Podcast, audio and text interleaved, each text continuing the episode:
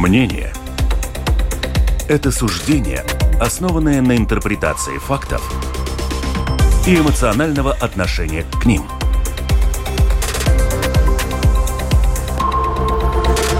Открытый разговор с Ольгой Князевой на Латвийском радио 4.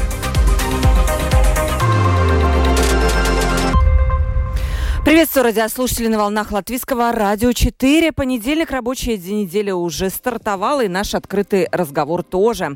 12 часов и 9 минут в нашей студии. Сегодня у нас такая международная тема. Она будет касаться не только дел в Европе, Евросоюзе, но и, в частности, Венгрии. Ее так называемой, ну, некой особой позиции в отношении Украины.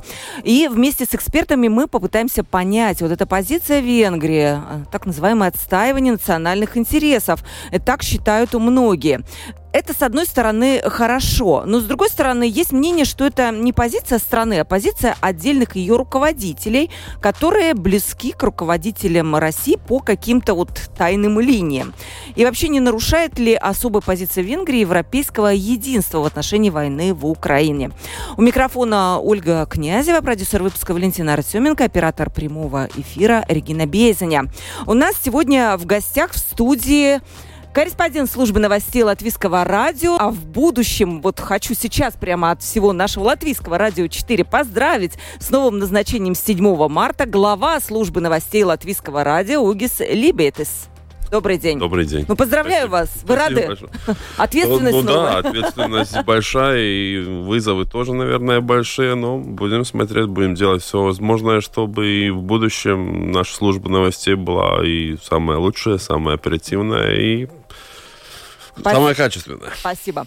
И также у нас в первой части передачи на прямой линии из Брюсселя евродепутат Иварс Иепс. Здравствуйте, господин Иепс. Добрый день. Во- Во-первых, я тоже поздравляю Уги с, э, с назначением. Я думаю, что это будет очень продуктивная э, работа в такое тяжелое время, как сейчас. И во-вторых, я не нахожусь в Брюсселе, я а, нахожусь в извините. Риге. Так А что вы в Риге, да. Спас... Извините, да, что-то я напутала. Ладно, но это не важно. Тема у нас есть. Телефон WhatsApp 28040424. Пишите нам, пожалуйста, на портале тоже lr4.lv э, и э, при- присылайте свои вопросы в письменном виде. Еще нас можно слушать в подкастах на Google Play и Apple Store.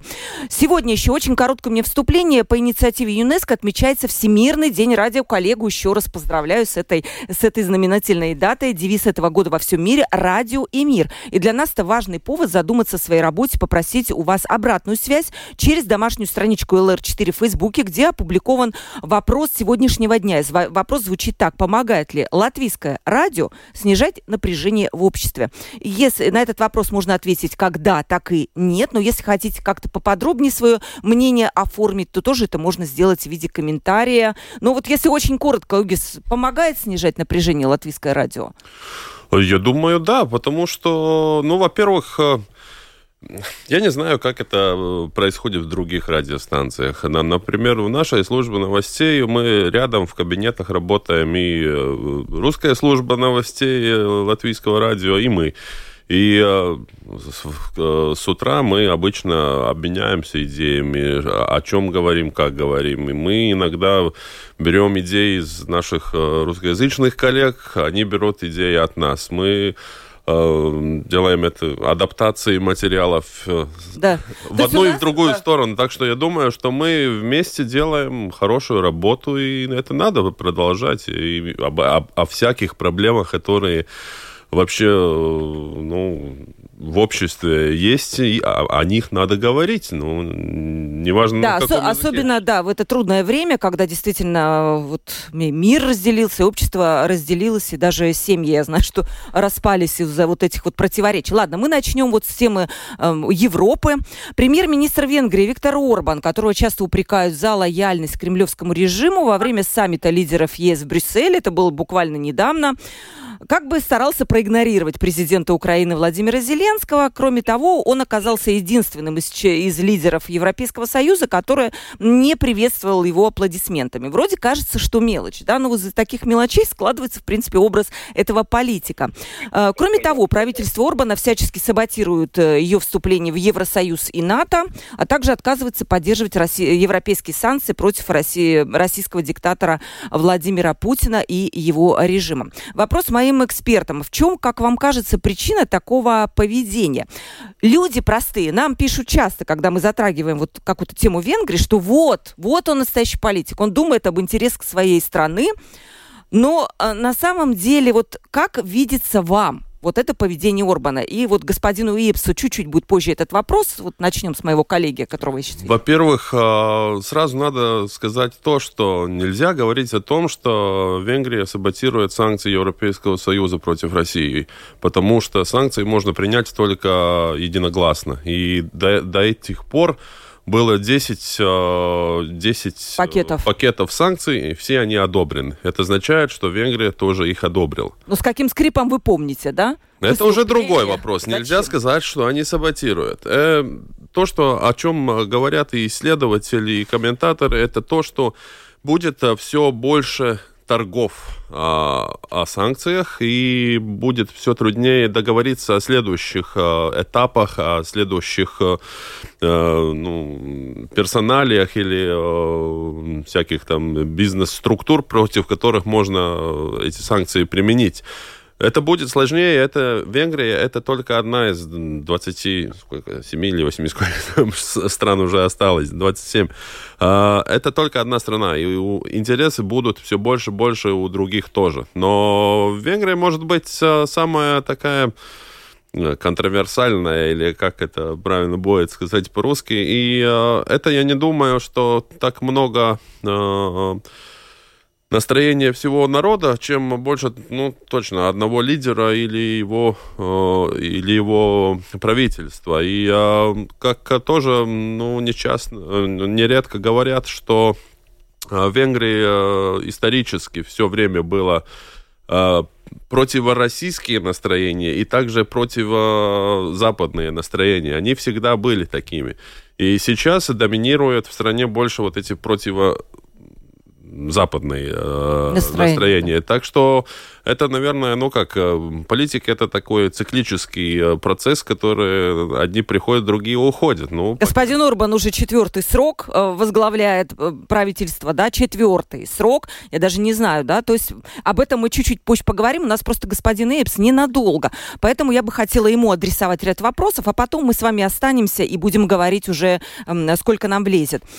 Господину Ипсу вопрос такой, каково, эм, эм, какое отношение к Венгрии вы видите со стороны других стран, и поддерживают ли кто-то вообще вот эти венгерсы, вот, парламентарии Венгрии риторику вот Орбана и вот эту вот, ну, так скажем, некоторую прокремлевскую позицию? Ну, во-первых, вы сначала правильно заметили, что э, он выдает это действительно за защиту национальных интересов Венгрии. Тогда можно было бы спросить, действительно ли Орбан считает, что международная изоляция его страны э, в интересах венгерского народа и самой э, венгерской государственности. Я думаю, что нет, но он, конечно, добился этого, потому что это была всегда такая право евроскептическая партия, э, которая э, ну, уже давным-давно контролирует очень большую часть общественного мнения в Венгрии. И там этот пропутинский э, уклон уже давным-давно заметен. Он же с ним тут братался еще я думаю, что пару лет тому назад, когда они тут посещали друг друга и так далее, э, в этом смысле я думаю, что, ну, ну, тут надо учитывать и тот факт, что он, конечно, в этом смысле хитрый. Он играет очень грубо, но он хитрый, потому что для его политики в первую очередь получить э, все больше и больше денег от Евросоюза и, в принципе, строить свой режим на этих деньгах, которые он получает. Но это коррупция, очень нет, господин?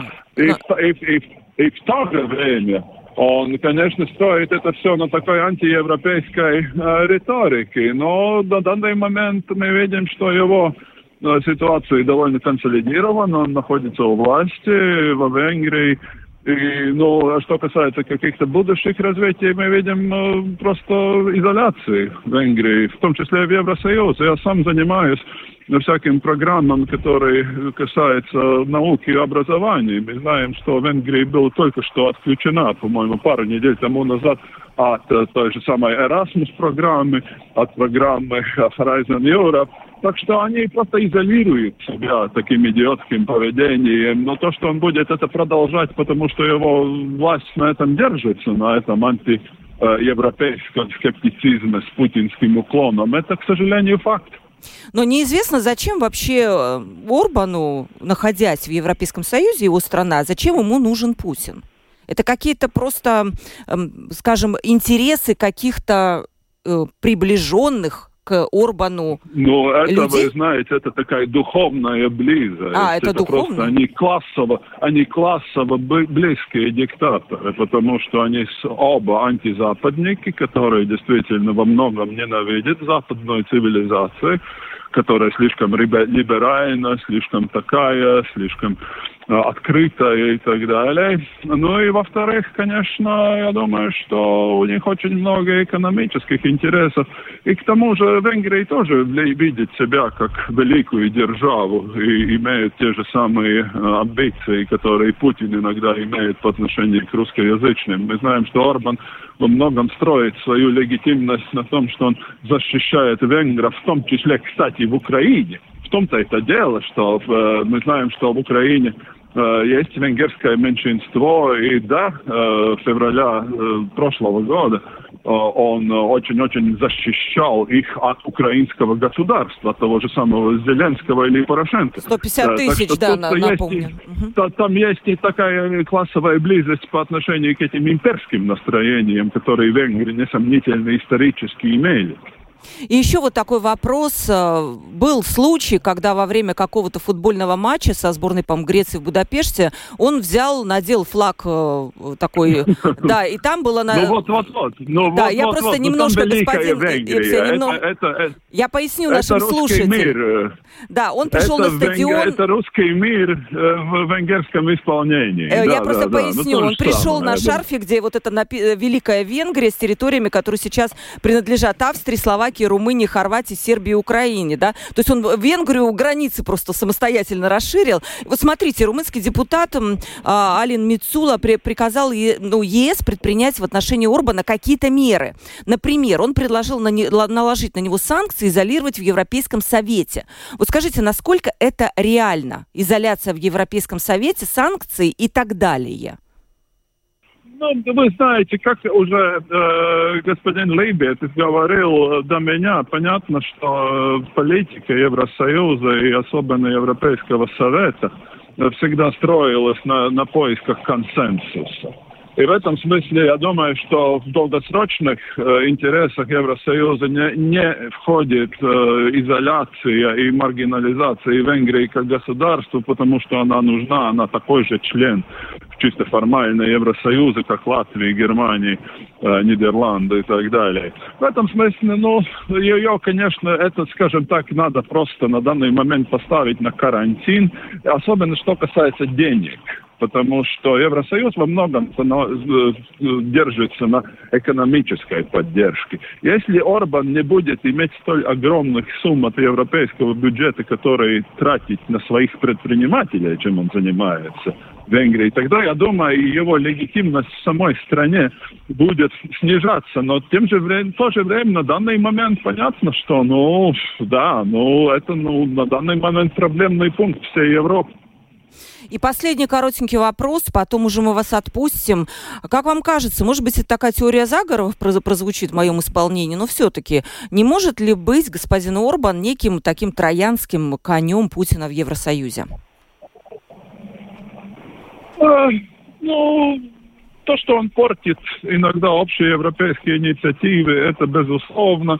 Но в то же время он понимает, что он зависит от Европейского Союза и экономически, и политически. Я думаю, что он не хотел бы прийти к такому решению, когда кто-то тут вообще начинает сомневаться о том, в том, что э, должна ли вообще Венгрия находиться в Евросоюзе. Так что он будет так хитро играть, э, с одной стороны, с евроскептической риторикой по отношению к плохому Брюсселю, в то же время качая деньги из европейского бюджета и давая их своим олигархам и своим предпринимателям, которые приближены к его режиму. Так что, ну, к сожалению, это действительно такой вопрос, когда мы все думаем, что можно давить на страны и каких-то реформ добиваться до того, как они вступают э, в Евросоюз.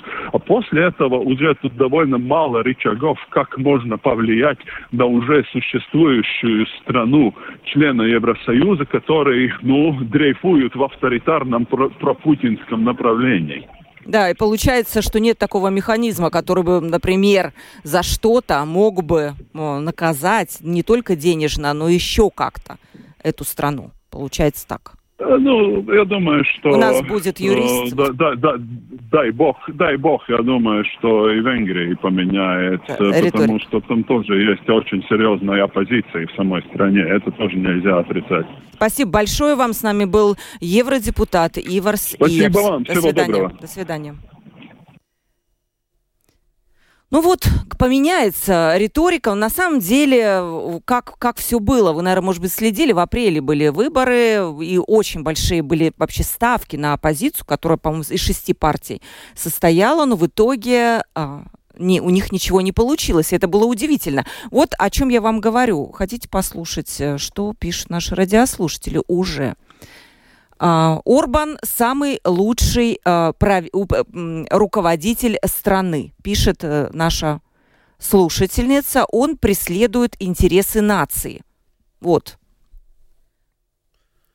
Так, ну давайте продолжим. Я еще если, поч... если интересно нации это дешевый газ и э, электроэнергия, то, наверное, да, он хороший хозяин. Uh-huh. А если а, мы немножко, ну, скажем так, ступаем одну ступеньку дальше в чисто таких а, интересах своего жив- живота или своего кошелька, если мы идем дальше и смотрим по поводу каких-то идеологических э, вопросов и интересов э, и ну, своего какого-то а, самосознание, государственности, может быть. А, я, кстати, в прошлом году был как раз а, в Венгрии на, во время выборов. Э, там очень много людей, которые тоже аналитики, которые провластные, так можно сказать, которые говорят, да, это вот как раз мы, мы, вот эти консервативные э, венгры, мы те, которые защищаем а, ну, эти европейские ценности, настоящие европейские ценности. Это консервативные идеи, э, это религиозный консерватизм и так далее, и так далее. У них это все отлажено, и все, все идет по, по одной схеме, ну, скажем так. Но я соглашусь с господином Иепсом, что этот денежный фактор все-таки, э, э, ну, как бы это ни было, а, может быть, ну, венгры простые особо даже не, не осознают, насколько он а, а, ну, существенный в удержании этого режима, который в их стране вообще есть. Тут я слушал и вспомнил некоторые параллели. Раньше было в Польше то же самое. Ну, если мы так сейчас посмотрим, то и Венгрия и Польша, они находятся довольно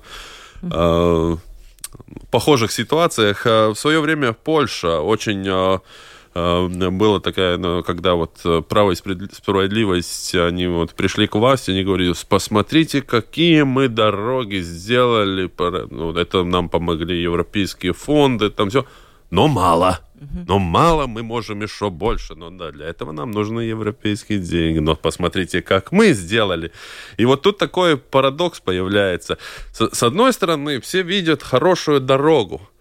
А потом ну да, кто это сделал? А, это правительство. От, откуда у правительства деньги? А, это Европа. А Европа плохая.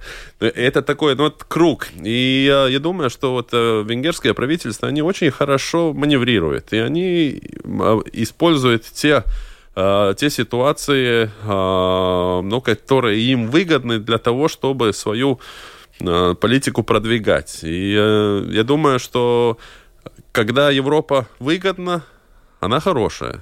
Когда от нее можно что-то побольше выбить, Угис, а может быть это и есть национальные интересы? Как вы их видите? Может быть. Вот наши люди вот считают, что э, все правильно. Вот еще раз прочитаю. Орбан – активный, харизматичный лидер, имеющий собственное мнение, который нравится большинству граждан Венгрии. И, конечно же, больше всего он раздражает этим самым Европарламент. А, хорошо, может, это и есть национальный интерес, вот очень четко маневрировать сквозь вот эти вот какие-то, ну, не знаю, думать о народе, где-то выгодно, там и брать. Вот, вот, а, вот это, по-моему, одна из а, больших дискуссий, которая вообще а, происходит, ну, например, если, если анализировать ну, международные отношения, либо это кратковременные интересы, либо стратегические. А, может быть, а, те интересы, которые остаиваются сейчас, а, в короткое время они будут приносить хорошие результаты и выгоду. Будь это дешевое топливо, субсидированное государством, которое есть в Венгрии, например, я как иностранный гражданин буду покупать топливо по цене выше, чем местные жители, например. А, это дешевый газ, который, когда вся Европа от этого отказалась, в принципе, из-за принципа. Они отказались, они а, в Венгрии а, покупала еще в больших количествах это. На какое-то время у них будет выгоднее ситуация. Что будет дальше? мы видим, что да, это, ну, они как будто себя загоняют немножко в эту изоляцию будет ли это оплачиваться э, в, ну, больше, ну, угу. долговременно, э, это, это увидим. Но, но да, это, это повод дискуссии, что это национальный интерес. Это кратко, кратко, краткосрочные, да. краткосрочные выгоды или долговременные. А вот еще интересно, все-таки Латвия, как вам кажется, достаточно ли эти интересы отстаивает? Помните, давно еще, когда Дидзис Шмидц, нынешний министр земледелия, он был э, в рыбоперерабатывающем ассоциации, как раз он туда ездил отстаивать интересы латвийских э, сельскохозяйственных предприятий. И тогда он очень сильно критиковал Латвию за то, что они это не делают, а это делает некий вот какой-то частный представитель. И говорил, что у нас очень плохо это отстаивается. Как вам кажется? Э, я думаю, что э, в Латвии на, на государственном уровне этот выбор сделали. И я думаю, много, много есть скажем так, э, много есть э, мнений о том, не слишком радикально, может быть, мы приняли эти решения, но мы проявили свою, свою спину или как это позвоночник, и мы сделали этот выбор в пользу идей, в пользу какой-то большой такой Б- цели, большой да? цели и, и европейской идеи, чем э, вот кратковременных э, экономических трудностей.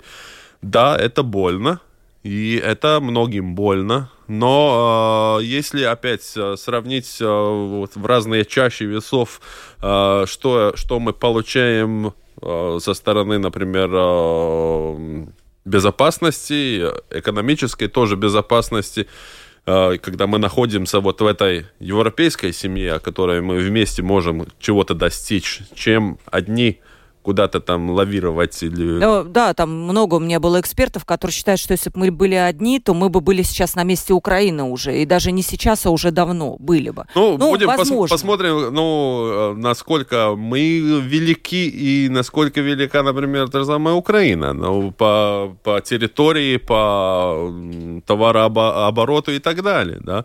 Э, и если даже такая страна и со, со своими историческими, э, не знаю, болячками э, с обоих сторон не могли, ну, не может, ну, до сих пор противостоит этому, а, этой агрессии, но ей трудно. Что бы было с нами тогда, подумаем. И, а, ну, это, это, ну, мы часто слышим, что это цена, которую мы платим за мир. И я, я думаю, что, ну, я, я, например, готов до, до сих пор платить эту цену. Мы видим, что та самая Европа, она приспосабливается, и многие не ожидали, что это произойдет так удачно, как было это сравнение, что в 2014 году надо было несколько, несколько лет, в принципе, чтобы Европа осознала, что вообще произошло в, в Крыму, в, тоже в Донбассе. Потом и, и, Европа реагировала очень поздно. Потом начался COVID. Европа реагировала в течение там, месяца или что-то в том роде. И тут произошел 20, 24 февраля прошлого года, и Европа реагировала незамедлительно. Это показывает то, что мы тоже меняемся, и мы приспосабливаемся. Э, насчет того самого газа, экспорта, ну, если так посмотреть, э, Германия самый э, много обговоренный, так можно сказать, вариант. Очень много было дискуссий о том, что производство в Германии не, не сможет приспособиться, ну, приспособиться к потере российского газа. Что произошло? А, но некие потери все-таки справедливости не, ну, это, ради это, это конечно, есть, но если, да. если мы посмотрим, что то же самое газ, потребление газа снизилось на эти 25%. Да. А производство не остановилось. Э, часть произ... часть ну, да, какая-то, да, энерго... Да, да. А вот все-таки, Угис, вот вы интересную тему затронули насчет 2014 года.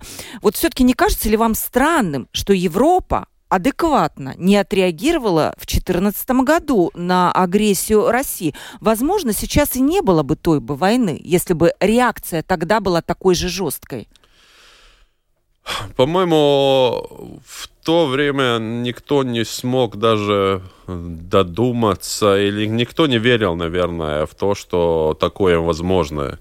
И э, когда все, все случилось так, как оно случилось, э, все мышление изменилось. И для того, чтобы изменить вот это и мышление, и и э, реакцию на это, для этого надо было, э, для этого надо было время. И э, мы сейчас видим, что вот с, в принципе, когда принимаем девятый, например, пакет санкций, десятый уже разработан, в принципе.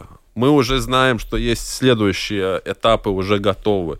Мы уже э, работаем, ну, как будто на, на обгон. Мы... Но это была ошибка все-таки, что а, в 14 не, думаю, не было реакции Я не думаю, что это была ошибка. Я думаю, что это был очень э, серьезный урок. Это не была ошибка, это был урок для самой Европы, что надо изменить свое мышление. Я думаю, что такие страны, как э, Латвия, Литва, Эстония, Польша, они были теми, кто даже ну, способствовал то, чтобы это мышление изменилось, потому что Многие не верили тому, что мы говорили и о чем мы предупреждали. Сейчас это стало ре, ну, реальностью, и все, ну, да, может быть, э, можно это назвать ошибкой, что не было этой строгой реакции, но, но многие, наверное, жили в каких-то других иллюзиях и не хотели этого признавать, что все-таки так есть. Открытый разговор на Латвийском радио 4. Открытый разговор. Мы сегодня говорим о европейских делах и больше такой в сторону Венгрии. Кто вот Венгрия страна? Какое она место вообще занимает со своей позицией в Евросоюзе? Как к ней относятся другие страны? И, конечно же, говорим о лидере этой страны Викторе Орбане, который вот победил на последних выборах. И у него такая несколько прокремлевская, пророссийская позиция, которая не нравится многим, да что там многим, большинству, наверное, в Европарламенте. С нами нами в студии э, корреспондент службы новостей сегодня и будущий глава службы новостей уже скоро Угис Либетис. Э, и также у нас на прямой линии Алексей Димитров, юрист Европарламента. Алексей, приветствую вас.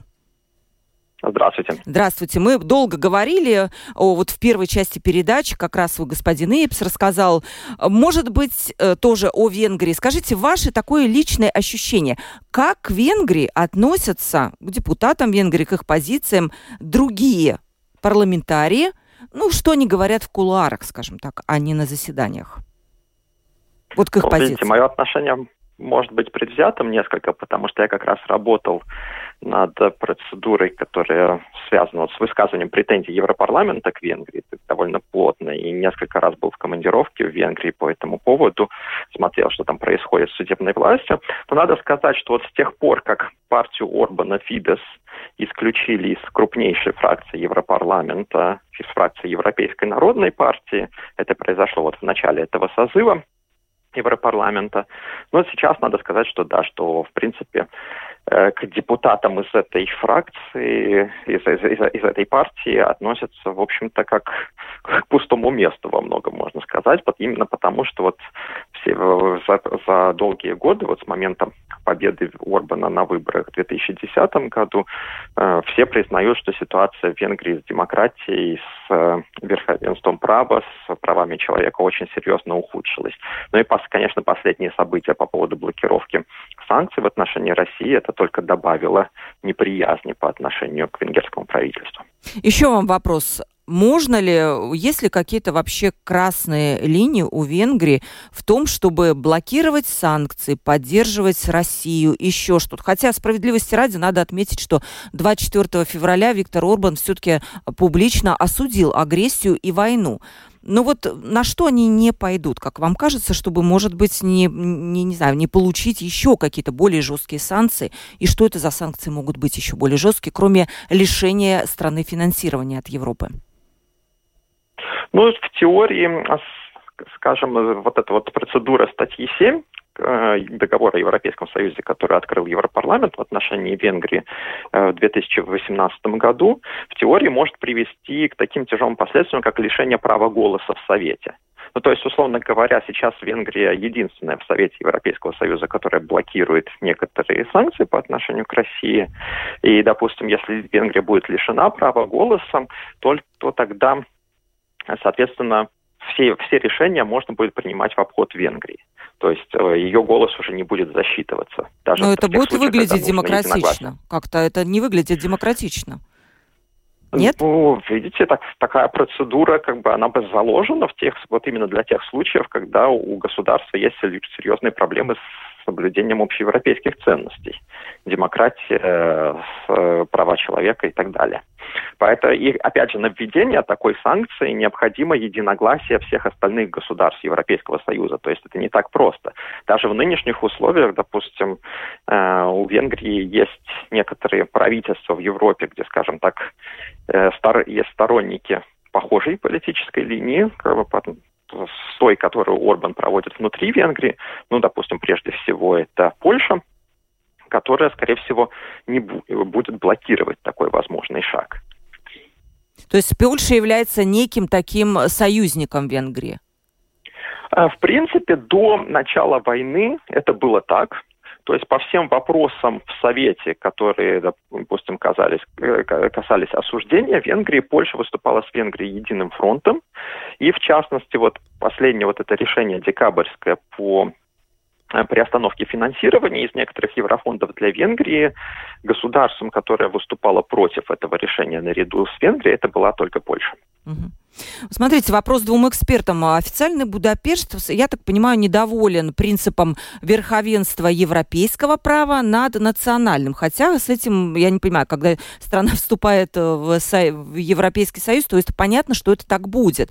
И в феврале 22 года венгерский премьер-министр даже намекнул на возможность выхода Венгрии из объединения, если к стране не будут проявлять в кавычках терпимость. Учитывая вот эти высказывания, может ли все-таки быть некое повторение Брексита уже со стороны Венгрии? Угис, как вам кажется? А, я думаю, что нет, потому что а, в Венгрии а, абсолютное большинство людей, в принципе, проевропейски настроены. То, что они политически свое, ну, своем внутренней политике они, может быть, разных мнений, но насчет Европейского Союза они очень преимущественно не проевропейские. Как вам кажется, Алексей? повторение? Я тоже думаю, что это невозможно, по крайней мере, в ближайшие годы. А, по данным, вот, допустим, социологических исследований в Венгрии, такой средне, даже среднестатистический избиратель Орбана, он, в принципе, настроен проевропейски. Но у него есть вот такое особое мнение, то есть политика популярность Орбана по многом строится на, то, что, на том, что он одновременно может и приводить в страну европейские деньги, и говорить о том, что выполнение всех решений Европейского Союза не является обязательным, что у Венгрии есть какой-то свой особый путь. И вот пока ему удается сидеть между этих двух стульев, в принципе, популярность среди избирателей его партии, она только укрепляется. Если же какого-то из этих элементов не будет хватать, ну, допустим, вот та же самая, вот та же самая приостановка еврофондов, то есть риск популярность потерять. И поэтому как раз-таки сейчас, э, вот уже в конце прошлого года, правительство Орбана предложило такой ряд мер по борьбе с коррупцией и э, конфликтом интересов, которые долгие годы отказывались принять. Говорили, что, в принципе, тех антикоррупционных мер, которые есть сейчас, достаточно. Но как бы, на эти реформы пошли именно из-за того, что боялись потерять европейское финансирование. Другой вопрос, что по расчетам самого венгерского правительства, где-то в 2030-х годах Венгрия подойдет к той ситуации, когда она может стать уже не получателем денег из еврофондов, а поставщиков денег в еврофонды. Опять же, достаточно сложно на нынешних прогнозах делать такой вывод, что это действительно произойдет так скоро, но э, аналитики партии Фидес, вот партии Орбана, они, в принципе, это обсуждают как такой возможный шаг э, когда, допустим, Венгрия будет в меньшей степени зависеть от еврофондов, чтобы больше проводить такую линию, скажем, Э, более критическую по отношению к Брюсселю. Но опять же, повторюсь, это вопрос, наверное, не ближайшей политической перспективы. Да. И, кстати, вот вы заметили по поводу того, что по, про коррупцию Венгрия признана самой коррумпированной страной в Европейском Союзе, со ссылкой на политику это я говорю, и вот исследование Transparency International. А Венгрия, Болгария, Румыния, которые собрали от 42 до 46 баллов из 100.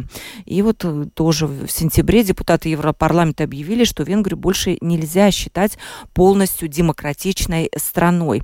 Еще, Алексей, вопросы потом, Угис, чтобы тоже ответил. Право вето, которое то и дело накладывает Венгрия на разного рода помощь Украине. Конечно, вот Угис уже отметил, что все равно все пакеты так или иначе принимаются. Зачем вот эта показательная блокировка, если в итоге принимаются пакеты, и насколько это право вето у Венгрии не ограничено. Э, Алексей, да. В принципе, да, в принципе, по вопросам иностранных дел вся политика Европейского Союза строится на единогласии. Это нынешние нормы договора о Европейском Союзе, опять же, как раз-таки ситуация с Венгрией показала, что эти нормы весьма устарели. Это уже сейчас, допустим, у нас возникают проблемы с тем, чтобы принять какие-то решения в области иностранных дел, а представьте, что будет тогда, когда Европейский Союз еще больше расширится. Поэтому сейчас параллельно вот идет процесс по инициативе как раз Европарламента мы будем предлагать пересмотр европейских договоров, и в том числе одним из вопросов в этом пересмотре может стать э, отказ от принципа единогласия в области внешней политики. Опять же, это долгая процедура, не факт, что она увенчается успехом, но, в принципе, позиция Европарламента такая, что от единогласия нужно отказываться. Надо еще понимать, что во многом вот эта игра Орбана, она рассчитана на внутреннюю аудиторию. То есть вот такой вот образ такого сильного лидера, который ставит национальные интересы выше европейских, он должен понравиться прежде всего венгерскому избирателю. И он действительно венгерскому избирателю нравится. И действительно у Венгрии есть какие-то свои экономические интересы, там зависимость, допустим, от энергоносителей, которые по трубопроводам поставляются. Потом есть вот это вот сотрудничество с Россией в области атомной энергетики. А, опять же, были проблемы в отношениях с Украиной. То есть вот весь этот комплекс, он дает возможность именно на украинском вопросе показывать, как вот Венгрия ставит свои национальные интересы выше общеевропейских. Но опять же, в, то, в, в тех случаях, когда возникает на горизонте угроза потерять больше, чем приобрести, ну, как вот я уже говорил, с этим декабрьским решением о замораживании еврофондов, видно, что Венгрия, в принципе, довольно быстро может отказаться от каких-то э, да. от каких-то блокировок Претензии, в Совете. Вот Например, вот она, она в декабре пробовала блокировать этот новый пакет помощи Украине, но после того, как вопросы с еврофондами оказались решены, Венгрия только воздержалась при соответствующем голосовании, и, соответственно, помощь Украине будет предоставлена. Да. Хитрые такие, да, получается? Ну что, может быть, эта хитрость это и неплохо совершенно, вот так вот. И вашим, и нашим, я не знаю. Торговцы. Торговцы, как говорит Угис, да. Есть у Орбана такое выражение, это танец павлина. То есть он в кругу своих соратников как-то описывал, что вот павлин, он как бы сначала идет вперед, потом, потом назад.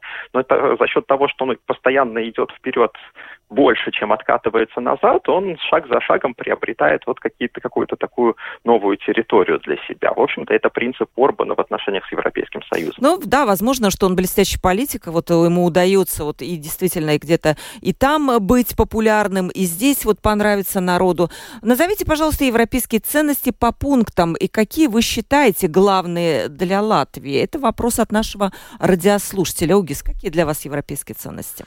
А, по-моему, европейские ценности, они а, очень ясно описаны в договоре о Европейском Союзе. Это демократия, это права человека, это а, rule of law по-английски, по-латышски, по-русски даже. А как по-латышски? Tiesiskums. Ну да, это... Vara. Э, это, это три основные вещи, о которых, ну, по которым, по-моему, страны Европейского Союза, ну, едины в своих, ну, в своем мышлении. И те, те страны, которые, ну, это ну, независимые суды, это ну, скажем, что еще можно тут, э, ну, государственные структуры, которые свободны от коррупции, это то, тот идеал, к которому надо двигаться, и надо всю систему строить так, чтобы вот этого не было. Но в той самой Венгрии э, есть э, большие сомнений о том, а, соблюдаются ли эти принципы. У них а, те принципы, которые они говорят, что самые главные, они отличаются вот эти, этих трех. И с другой стороны, ну, это очень часто говорится, что мы в своих а, действиях ни в коем случае не, не оспариваем эти вот, европейские общие ценности.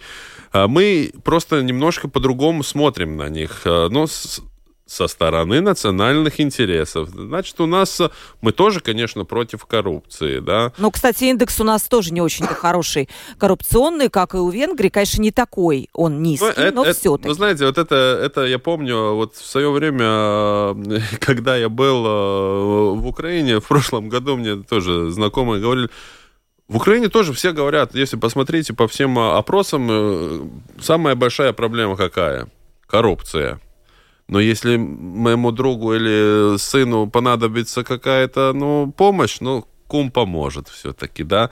Это восприятие, ну, общества ну, э, к этим проблемам. И я думаю, что, ну, э, и, и, и в этой ситуации, если мы возвращаемся к Венгрии, по-моему, мы забываем иногда то же самое э, с нашей, с точки зрения э, влияния медиев. В Венгрии государственные, они, это уже не общественные медиа, это государственные медиа, которые, ну, в принципе, чисто подконтрольны людям, которые лояльны Орбану. И таких альтернативных мнений даже, их особо нету. В интернете разве что, наверное, ну, только ну, да, какие-то их, порталы. Но, но все, все равно их немножко так э, придавливают, можно так сказать. И это вот тут и есть почва для того, чтобы продвигать свое, свой текст про то, что Европа плохая и Европа не такая, как нам нравится. И ну, вот этих альтернативных идей даже не хватает. Но хотя посмотрим, и в Европарламенте тоже есть оппозиционные депутаты.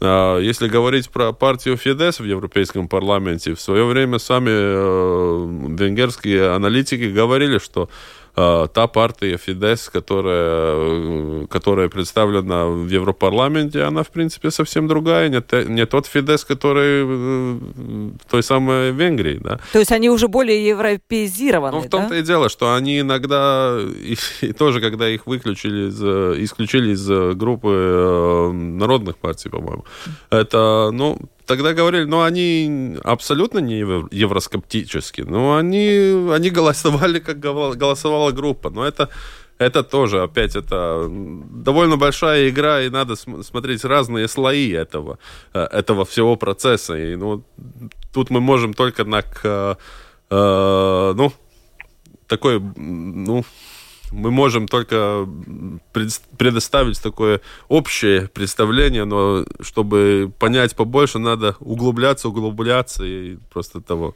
Ирина пишет, наше правительство никогда не ставило интересы Латвии на первое место. Пенсионерам с 13 года не платят деньги за стаж до 96 года, и это нарушение прав человека. А украинцам, которые ничего не сделали в своей стране, чтобы предотвратить гражданскую войну, помогают сверх меры. Это мнение такое. Да? А, в Украине Во... нету гражданской войны. Точка. Да, кстати, в Украине нет гражданской войны. Я тоже не понимаю, откуда это. Гражданская война – это когда один народ, да, по каким-то идеологическим вещам разошелся во мнениях и воюет с друг другом. Здесь все-таки нападение есть. Да, я не знаю еще, кому это может быть не ясно.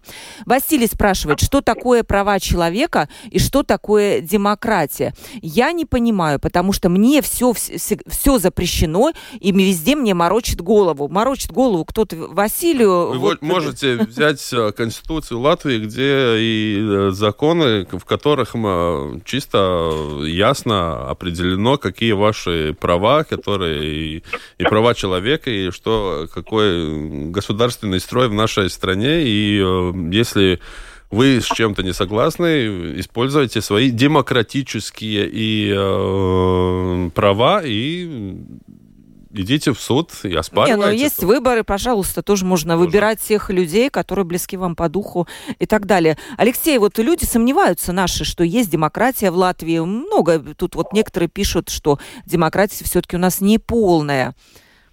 Ну вот не знаю почему. Что вы боитесь озвучить? Мы ничего не боимся, дорогие радиослушатели. Мы в день радио особенно вообще ничего не боимся. Я думаю, что у нас все-таки нет цензуры. Вы чувствовали на себе когда-нибудь цензуру?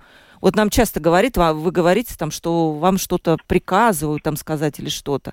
Ну, в принципе, если из-за эти, сколько я тут уже много лет живу, если даже были какие-то указания, то я знаю, что журналист такой человек, который сам будет первым, который об этом расскажет, что на него кто-то начал давил, давить. да, или что-то еще. Я все-таки тоже думаю, Алексей, все-таки вам вопрос, как вам кажется, демократия в Латвии, она вот такая, вот прям демократия стопроцентная, у нас нет проблем с точки зрения Европейского Союза в чем-то?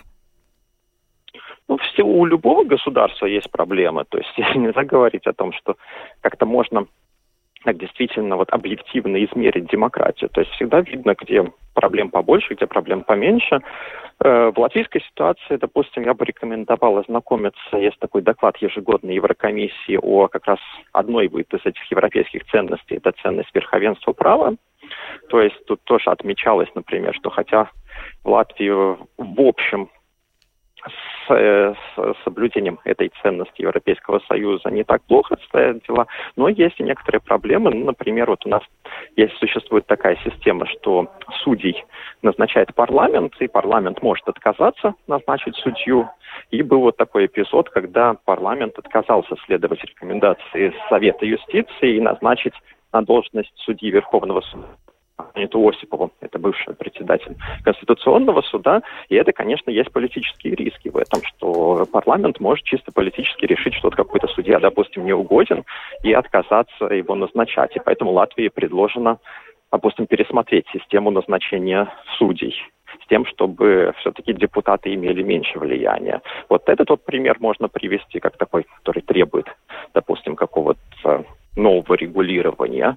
Опять же, у нас достаточно долго не было э, э законодательства, которое касалось лоббирования. То лоббирование было, регулирования лоббирования не было, но вот сейчас новый закон принят, посмотрим, как он будет действовать. То есть всегда есть какие-то пункты, когда есть необходимость в том, чтобы что-то улучшить, скажем, на, э, да. улучшить, да, наладить. Допустим, в, в сфере прав человека, конечно, всегда можно посмотреть на решение и Конституционного суда, и международных судов да, по тем вопросам, которые вот, требуют улучшений. То есть стопроцентно, конечно, перфектной ситуации нет, но и, как бы, и положение все-таки не такое, как в Венгрии, да. где, в общем-то, по всем фронтам есть довольно много упреков. Спасибо большое. Нам уже пора заканчивать нашу передачу. Слушательницы интересуются, куда делся э, предыдущий редактор редактор, главный редактор новостей, но очень коротко, если буквально две секунды. Ну, Мирдзе еще продолжает работать до 7 марта. А, ну, то есть у нее просто свои планы, такое бывает. Еще раз представлю моих гостей, корреспондент службы новостей Латвийского радио, в будущем глава службы новостей Угиса Либетес. Спасибо огромное вам за то, что помогли нам провести сегодняшнюю передачу. Э, также Алексей Димитров, юрист Европарламента, был сегодня с нами на прямой линии. Алексей, спасибо большое.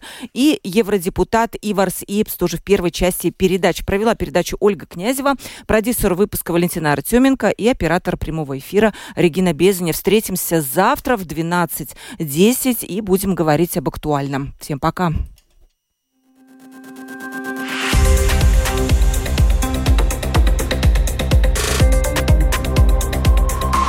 Открытый разговор. Площадка для обмена мнениями по самым важным темам с Ольгой Князевой на Латвийском радио 4.